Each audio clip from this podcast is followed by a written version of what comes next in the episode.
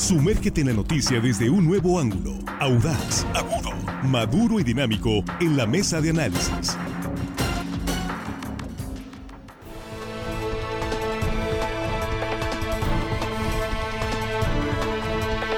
Estamos de regreso, nunca volteó Armando Ojeda. ¿eh? Ya te están hablando y no. Aquí estamos ya en la mesa de análisis de línea directa en este martes eh, 14 de noviembre de 2023. Con un saludo a usted que nos sigue sintonizando. Muchas gracias por compartir estos espacios, estos contenidos informativos y de análisis con sus eh, conocidos, con sus contactos.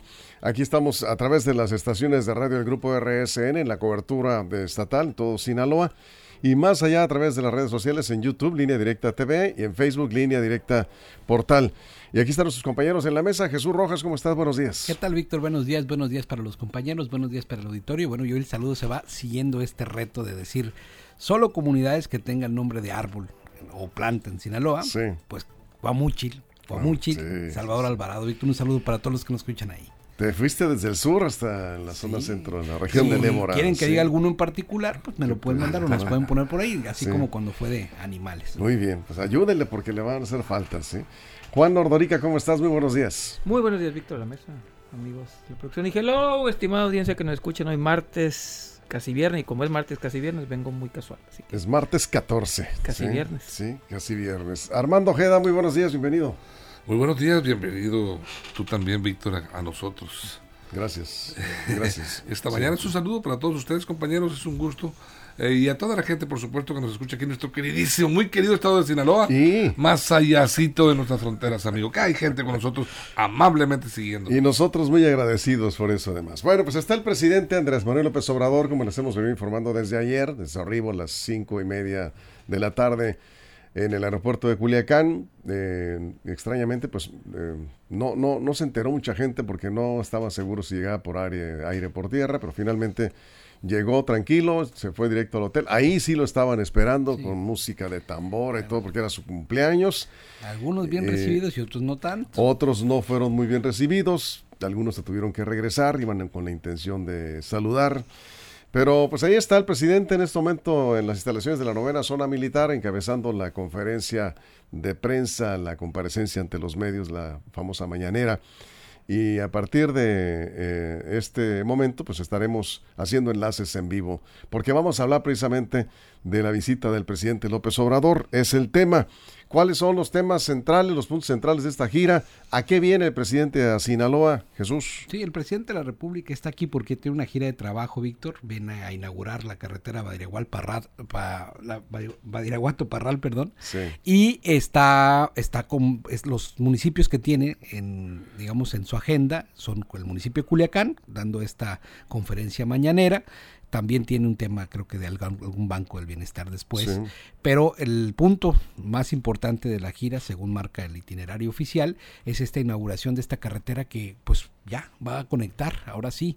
Ya, ya habíamos tenido acá al secretario de Obras Públicas cuando nos explicaba las complicaciones que hubo en unos tramos de esta carretera que se había ya terminado, pero hubo unos deslaves por las crecientes y por las lluvias. Bueno, ya ahora sí está completamente liberada, ya se va a inaugurar, ya se puede transitar, ya hay gente que transita, por supuesto, en este tramo tan importante que comunica al estado de Chihuahua y el estado de Sinaloa, Víctor. Eso es. Juan, tú estás siguiendo la conferencia de López Obrador todos los días.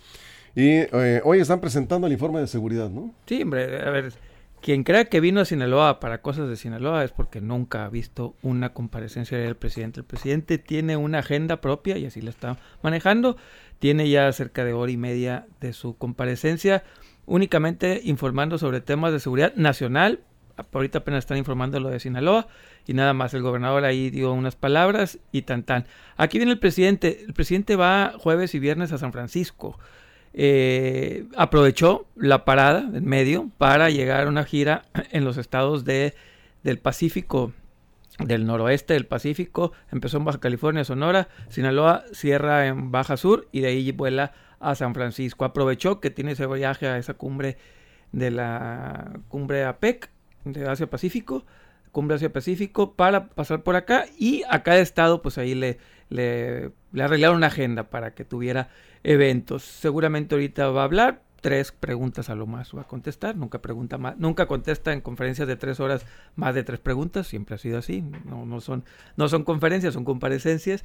Y hoy pues yo creo que no será diferente. Hay que esperar para Sinaloa, por lo pronto eh, ya dijo el propio gobernador que no trae obras nuevas, lo dijo él, que el presidente viene a cerrar obras, no viene a poner obras nuevas porque ya se va, pero que sí viene a cerrar lo que ya existe. Habló de la presa Santa María, dijo el gobernador que eh, viene a ampliar sobre todo las hectáreas de riego para la siembra de mango y chile, habla, y los canales de riego también de la presa Picachos que por ahí en diciembre estarían inaugurando. Hasta ahorita es lo que se ha dicho en la, en la comparecencia diaria del presidente. Eso es, Armando. Pues es la agenda oficial que trae, siempre se elabora una agenda en unas giras, tanto los presidentes, los gobernadores elaboran su gira y bueno, esa es la gira oficial.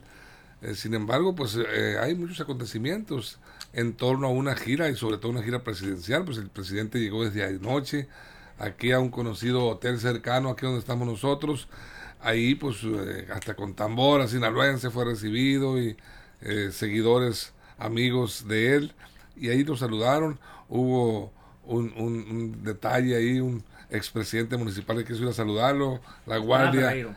Estrada, Ferreiro, pues sí. Jesús Estrada Ferreiro pues volvió a hacer ahí el el show y este mediático porque estaba en la prensa y pues un agente de seguramente de seguridad del, presidente lo regresó, le dijo no podía pasar y ahí estuvieron que, tratando un poco de, discutir. Estrada Ferreiro, asombrado, volteaba y no hallaba qué decir, tuvo que regresarse. ¿Por qué? Porque pues se le prohibió el paso.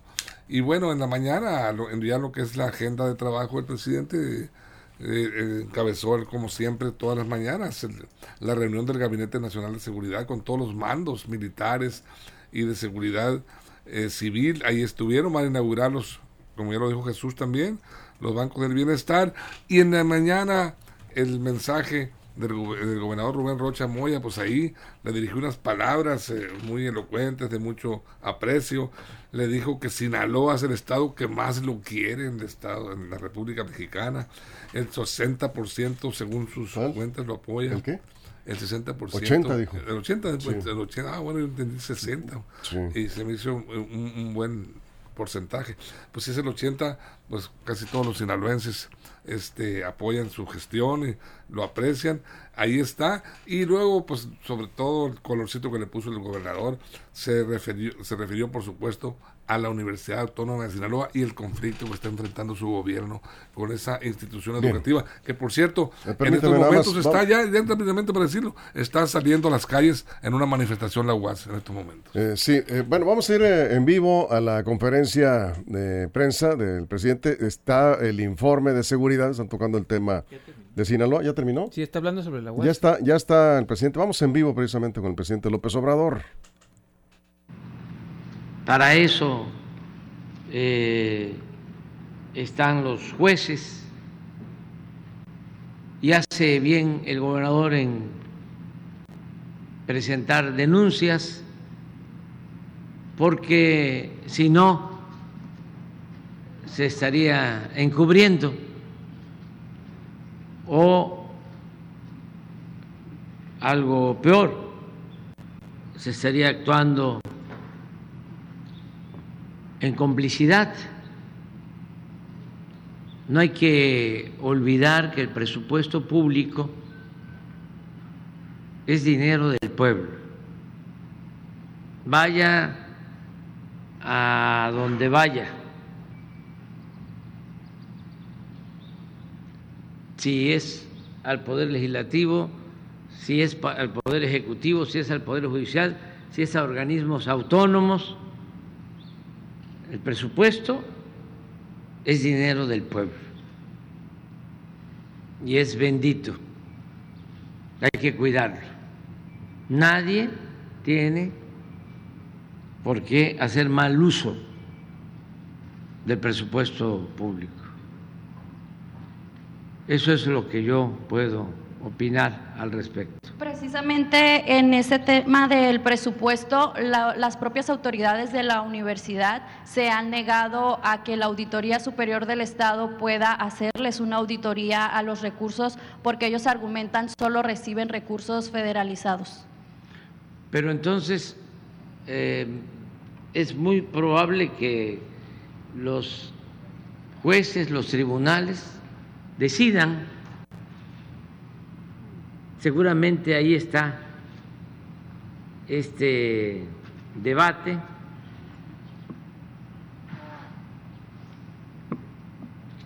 Y eh, ellos van a decidir, porque sí puede, por ejemplo, la Auditoría Superior de la Federación hacer eh, una revisión, si así lo deciden las autoridades judiciales,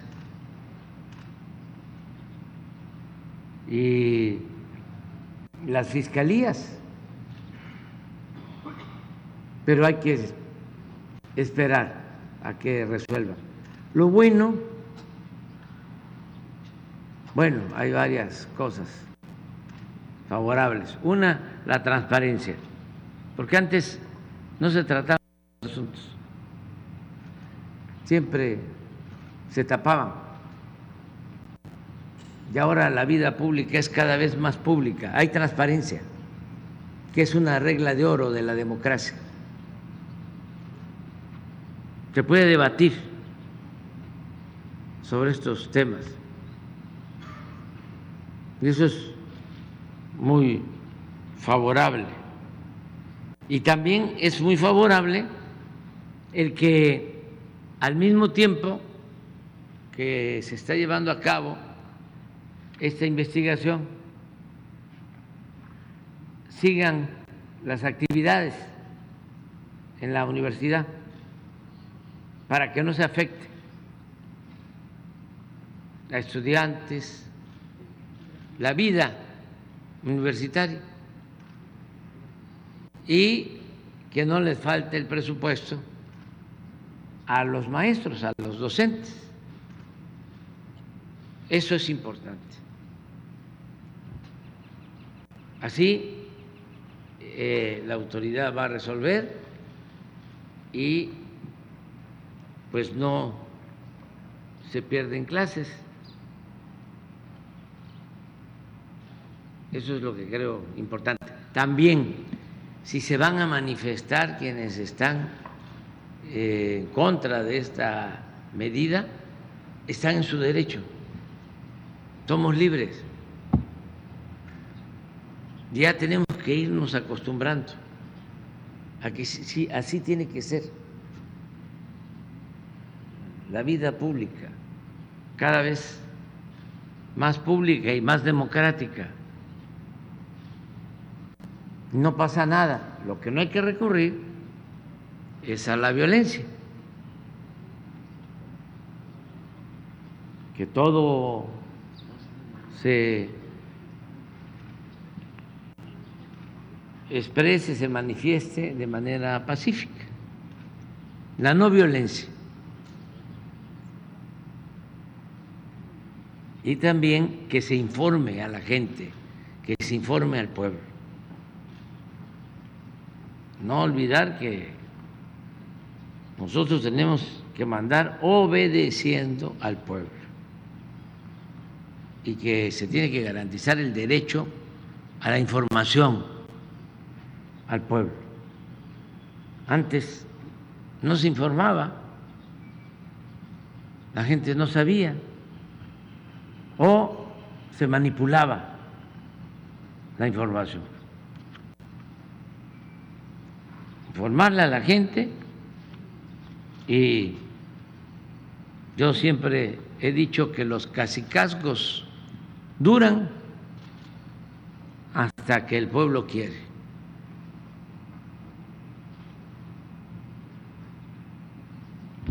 Hidalgo decía, ayer lo recordaba yo, y lo usaba mucho el presidente Juárez, decía Hidalgo, el pueblo que quiere ser libre lo será.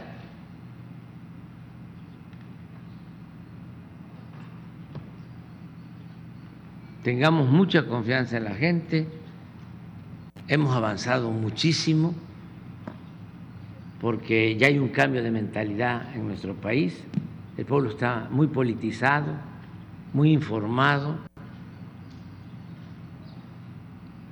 muy consciente.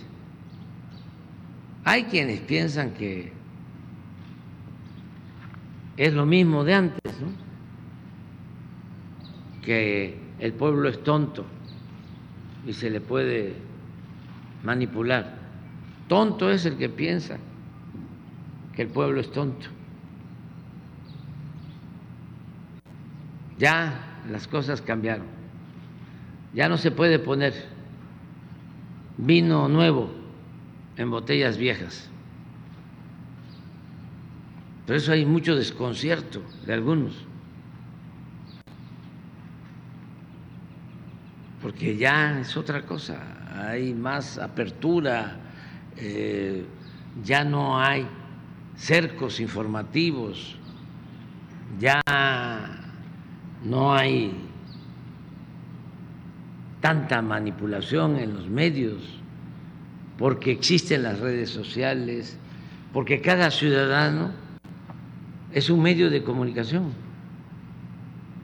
Eso no existía, no lo hemos internalizado lo suficiente, pero antes era lo que decía el periódico, lo que se escuchaba en la radio, lo que se veía en la televisión.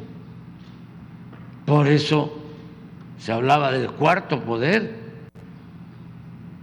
y no era cuarto poder, llegó a ser el poder más omnímodo el principal poder. Llegaron a poner hasta autoridades con el poder mediático.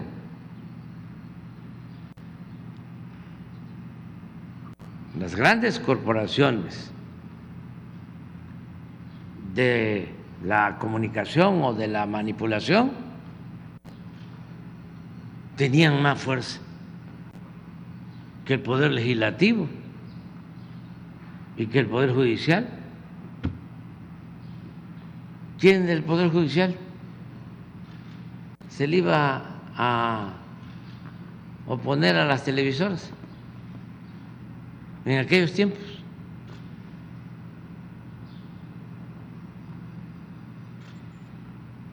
¿Qué juez? ¿Qué magistrado? ¿Qué ministro? ¿Qué diputado? ¿Qué senador? No.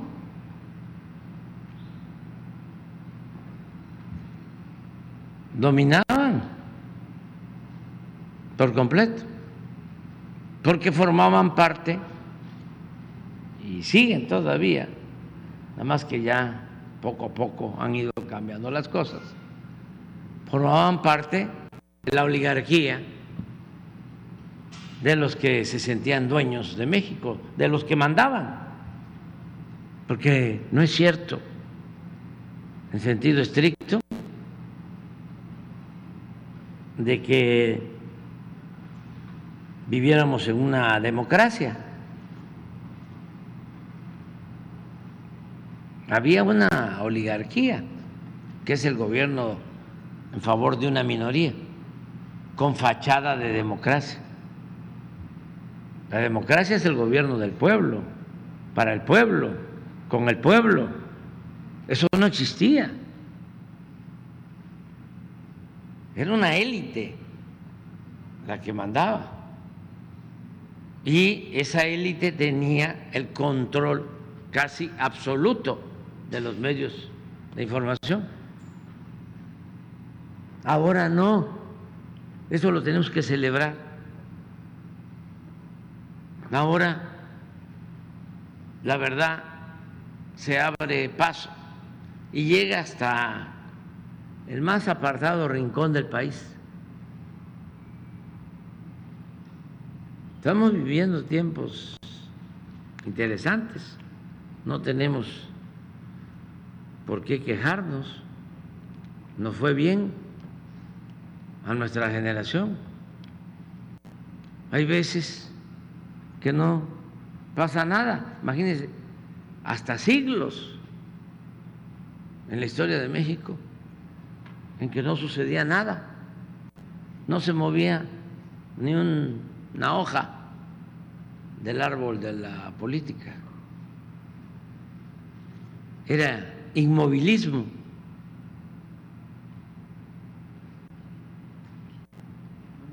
Ahora no.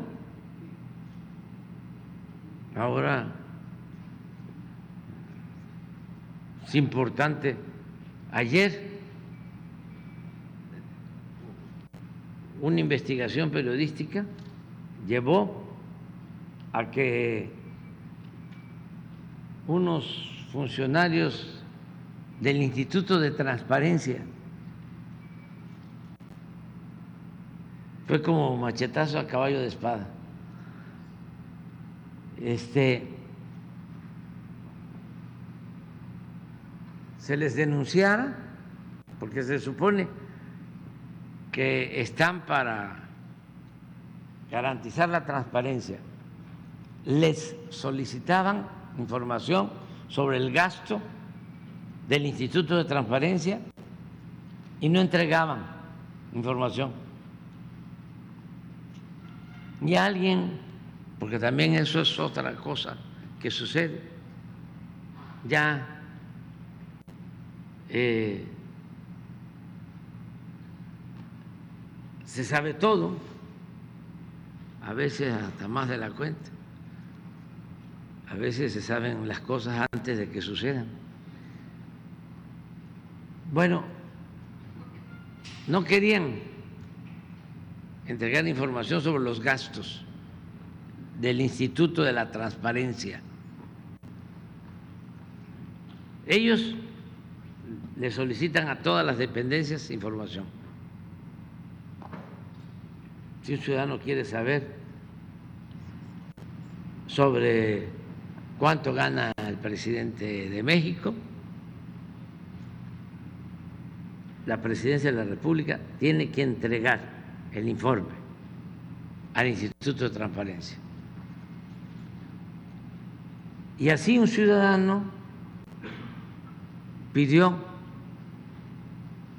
al Instituto de la Transparencia que le informaran cuánto estaban gastando unos consejeros, comisionados, y no les daban la información. Estamos en este momento escuchando, estábamos escuchando precisamente al presidente López Obrador en vivo desde las instalaciones de la novena zona militar en la conferencia de prensa con los medios eh, locales y nacionales que le acompañan en esta gira. Vamos a una pausa, estamos en la mesa de análisis, aquí nos quedamos eh, sin comerciales en redes, vamos a la pausa en radio y volveremos para retomar. Estaba hablando en el contexto de lo que ocurre en la Universidad Autónoma de Sinaloa. El presidente ha dicho una frase que eh, pues seguramente va a generar polémica en, los próximos, en las próximas horas. Los cacicazgos duran hasta que el pueblo quiere, ha dicho López Obrador, refiriéndose a la situación que está enfrentando la Universidad Autónoma de Sinaloa. Vamos a la pausa, regresamos en línea directa, estamos en la mesa de análisis. Información confiable, segura y profesional. Línea directa. Información de verdad. Con Víctor Toro. Línea directa. Bien, estamos de regreso. Eh, continúa la, conferencia de prensa del presidente López Obrador. Ya, está en otro tema, ya dejó el tema de la Universidad Autónoma de Sinaloa. ¿Y por qué es importante el tema de la UAS, eh, Jesús? Pues porque el gobernador se lo planteó. Claro, fue el primer tema, fue el primer punto que se tocó, digamos, cuando se daba la bienvenida al presidente. Y quiero decir, ayer lo de la banda y este espíritu festivo fue, fue, cumpleaños número 70 del presidente Andrés Manuel Obrador, por eso lo recibieron con la banda y con abrazos. Eh, al final de cuentas, creo que en este tema, en el de la universidad, pues está llevándose a, un plano nacional ya, ¿no? Ya se, se, tiene, y creo que dijo el gobernador un tema muy interesante. Dijo que esto no es eh, una lucha nada más más hacia afuera, también hacia adentro. Dos compañeros del movimiento, del partido, están también dentro de procedimientos por causas así que están enfrentando a dos presidentes municipales. Así es. De municipios importantes, están enfrentando también procedimientos y no sabemos si van a ser responsables o no al final de cuentas, culpables o no, eso lo va a determinar los jueces en su momento, pero así como se hace la lucha contra la corrupción en todos los en todos los sentidos, también la universidad tiene que prestar cuentas o tiene que aclarar cuentas porque ante estos presuntos eh, actos de corrupción, dijo Rocha Moya, Andrés Manuel López Obrador en un mensaje en el Zócalo se paró en un pie y dijo que era muy importante la lucha contra la corrupción para que se pueda dar la verdadera transformación del país. Así es, eh, Juan. Sí, bueno, yo creo que en esta comparecencia del día de hoy quien dio la nota fue el gobernador. Yo creo que sí, el gobernador fue quien se lleva en esta ocasión los titulares, sobre todo al poner a la UAS el centro de la discusión pública del presidente. Dijo, repito, lugares comunes, dejó todo en manos de las autoridades y dijo que hizo bien el gobernador en interponer las denuncias. Yo creo que hasta ahí el presidente tampoco se quiso meter mucho en Honduras. Y sí estamos viendo, yo creo, consecuencias de este viaje, consecuencias políticas. Esta es una, por ejemplo, el de la universidad. Pero otra es que Estrada Ferreira quiso, Estrada Ferreiro quiso hacer lo mismo que hizo en el 2021. ¿Se acuerdan que en el mismo hotel fue también a parársele al presidente para conseguir eh, la candidatura para, pues, para ser reelecto alcalde? Y ahí la consiguió quiso hacer lo mismo ahora, nada más que hoy sí parece ser que no, no pudo salirse con la suya. Eso yo creo que es otra, ahí sí le doy, estoy de acuerdo con Armando, que esta visita presidencial trae ese, elemento especial, más allá de, la parte oficial y formal, esta parte informal que deja Estrada Ferrero, ahora sí que lo dejan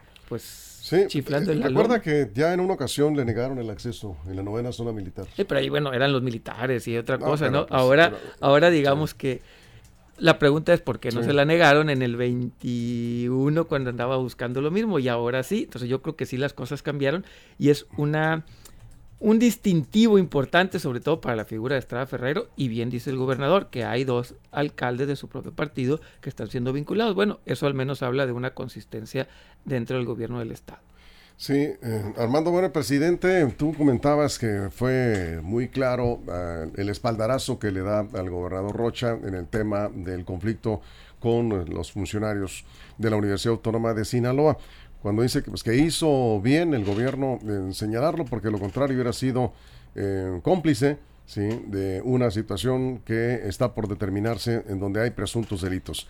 Y ante lo que dijo el presidente hace un momento que los casicazgos duran hasta que el pueblo quiere. Ya hubo, este, ya tomó nota el, rector separado temporalmente del cargo Jesús Madueña, que está en la marcha en estos momentos, ha dicho en tono enérgico que en la UAS no hay casicazgo. Es decir, sí se entendió perfectamente el mensaje para dónde iba lo que dijo el presidente López Obrador. Víctor, yo, yo observo eh, un manejo muy hábil del gobernador Rubén Rocha Moya al subir el tema de la UAS en la mañanera con el presidente de la República en, cobertura nacional y con todos los medios atentos. Dijo el, gobernador ahí, está sobrepuesto un partido político en la UAS. La UAS está convertida en una universidad partido, dijo el gobernador. Queremos que se limpie la universidad. E, el de la UAS dijo, y ahí eh, pongo mis, mis este, puntualizaciones muy estrictas. Queremos que se limpie la universidad. El de la UAS es un problema de corrupción. Sabía, sabe el gobernador que con esa sola palabra combate a la corrupción eh, se gana, se gana el reconocimiento, se ganaría pues prácticamente el aplauso y la solidaridad del presidente de la República. Por eso digo que hábilmente puso el gobernador en la agenda de la UAS, perdón, en la agenda de la mañana era el tema de la UAS sabía sin duda la reacción del presidente y ahí se vio El presidente dijo claramente ahí que el dinero público es del pueblo y donde a la institución que sea tiene que transparentarse y dar cuentas. El dinero bendito hay que cuidarlo, dice el presidente. Nadie puede hacer mal uso de esos recursos y bueno, ahí está, dijo que los cacicazgos duran hasta que el pueblo quiere. Bien. Y contundente el respaldo del presidente de la República al gobernador Rubén Rocha, al gobierno del Estado. ¿Y qué pasa aquí ahora? Pues prácticamente este conflicto de la UAS, los universitarios que están apoyando este conflicto, pues eh, prácticamente están luchando ahora contra el gobierno del Estado y el gobierno de la República. A ver, eh, Jesús. Yo creo que más bien los cacicazgos duran hasta que el gobierno quiere o hasta que el imperio de la ley se aplica, porque o llega otro cacique. Definitivamente no, no, no, no siempre es el pueblo el que termina con esto. Te digo, a veces también se alían. A veces también se alían las universidades con el gobierno y con el poder y entonces pues ahí se perpetúan por mucho tiempo, ¿no? Y no es de ahorita, es de décadas. Las universidades han sido opacas por décadas. Han considerado algunos que son sus feudos, que son no quieren transparentar nada, quieren eh, subirse el sueldo a, como les viene en gana, eh, compran donde quieran sin licitar. Es decir, en todo México hay una situación, ya había dicho yo en alguna vez en una columna que por lo menos había 12 eh, ex rectores vinculados a proceso, algunos que les tocó tocar, tocar la cárcel, ¿no? Entonces en México es una historia de corrupción en las universidades tremenda. Así es. Juan, cerramos 30 segundos. Sí, bueno, también los cacicargos duran hasta que llega otro cacique, ¿no? Eso también sucede en, en términos prácticos. Sí, yo también coincido con con Jesús en este sentido, que hasta que el poder también quiere, hasta que el poder ya no le sirve el cacique en turno, ahí sí se les, se les termina el corrido. Líderes sindicales que por décadas estuvieron ahí se les terminó el corrido hasta que el poder ya no lo quiso. Es muy difícil terminar con los cacicazgos en cualquier área del poder, no es tan sencillo, no es hasta que el pueblo quiera, necesitan alguien detrás de ello para poder hacerlo, la voluntad de alguien que tenga la manera de hacerlo y bueno, yo creo que es un capítulo más del Was Wars. Bien, es el Wars Wars. Bien, Armando, 30 segundos nos vamos. Sí, pues hay que, hay que ver, eh, hay que ver el, final de este capítulo. Hoy eh, me parece un punto importante, la marcha. Hay que ver qué ocurre, cómo transcurre la marcha, si, si va, es tan pacífica como el, el propio presidente de la República lo recomienda dice que se que están así va la marcha eh así está la cobertura los compañeros ahí y qué bien este que estén manifestándose están en su derecho por supuesto los universitarios y habría que ver el desenlace final bueno de este por lo menos este día de este capítulo de la visita del presidente. Así es. Pues con esto nos vamos. Gracias Armando Juan Jesús muchas gracias. Gracias a la producción. Sí, eh, nosotros estamos en la cobertura de la gira del presidente López Obrador. Se enterará usted a través de lineadirectaportal.com y en nuestras redes sociales. Y aquí regresamos en este mismo espacio en punto de la una de la tarde en la segunda emisión de Línea Directa. Pásela bien. Línea Directa presentó la mesa de análisis. Información de verdad que suma valor. Conéctate en el sistema informativo más fuerte del noroeste de México.